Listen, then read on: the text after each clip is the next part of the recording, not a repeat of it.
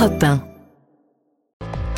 Bonjour Nicolas Bouzou. Bonjour Dimitri, bonjour Anissa. Bonjour Nicolas. Nicolas, ce matin, vous avez décidé de nous parler du prix des jouets. Ils sont en baisse. Et oui, alors le poste jeu et jouet, hein, il est suivi spécifiquement par l'INSEE, donc on a des statistiques précises. Alors, sur un an, hein, ces prix sont en recul de quasiment 3%.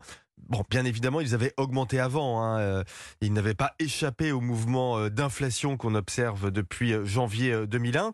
Mais en fait, depuis cette date, hein, l'inflation des jeux et jouets, elle est à bah, zéro. Ça veut dire que la baisse récente, hein, dont je viens de vous parler, elle compense la hausse qu'on avait connue juste après le Covid. Donc, on est revenu au point de départ en termes de prix des jeux et des jouets. J'ajoute quand même que depuis 2021, les salaires en France ont augmenté hein, de 8% à peu près. Le SMIC a été revalorisé de plus de 13%. Alors, Bon, pour les bas salaires, évidemment, hein, l'alimentation, le loyer, l'énergie, ça prend quasiment tout. Mais enfin, pour les autres, pour les gens qui peuvent épargner un peu, le pouvoir d'achat pour les jouets, en quelque sorte, a augmenté. Donc c'est plutôt bien. Est-ce que c'était attendu, cette baisse des prix des jouets? Écoutez, euh, non, mais je dirais qu'il ne faut pas la généraliser parce que les jouets, c'est particulier. 80% des jouets, Dimitri, dans le monde, hein, sont fabriqués en Chine.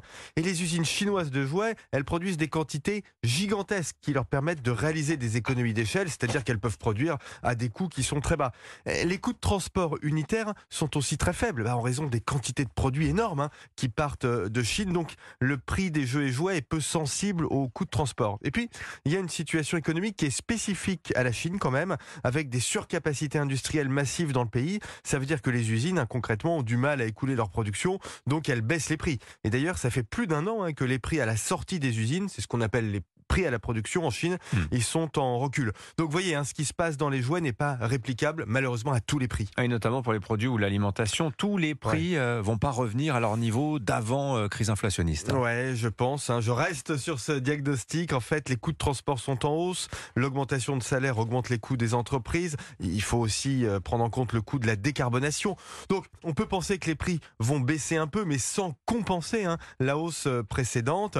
Mais j'aurais tendance à vous dire, au risque de choquer, ce n'est pas si grave. L'inflation globale, elle est maintenant descendue à des niveaux assez bas, mais les salaires, eux, continuent d'augmenter. Et le prix Nobel d'économie américain Paul Krugman, hein, qui euh, a euh, une chronique dans le New York Times, expliquait hier qu'au fond, il ne faut plus trop se soucier de l'inflation euh, résiduelle, parce que si les banques centrales voulaient la combattre, le seul moyen pour elles de le faire, ce serait vraiment de déclencher une récession, et sans doute, ça n'en vaut pas, la peine. Signature Europe 1, Nicolas Bouzou. Merci beaucoup, Nicolas.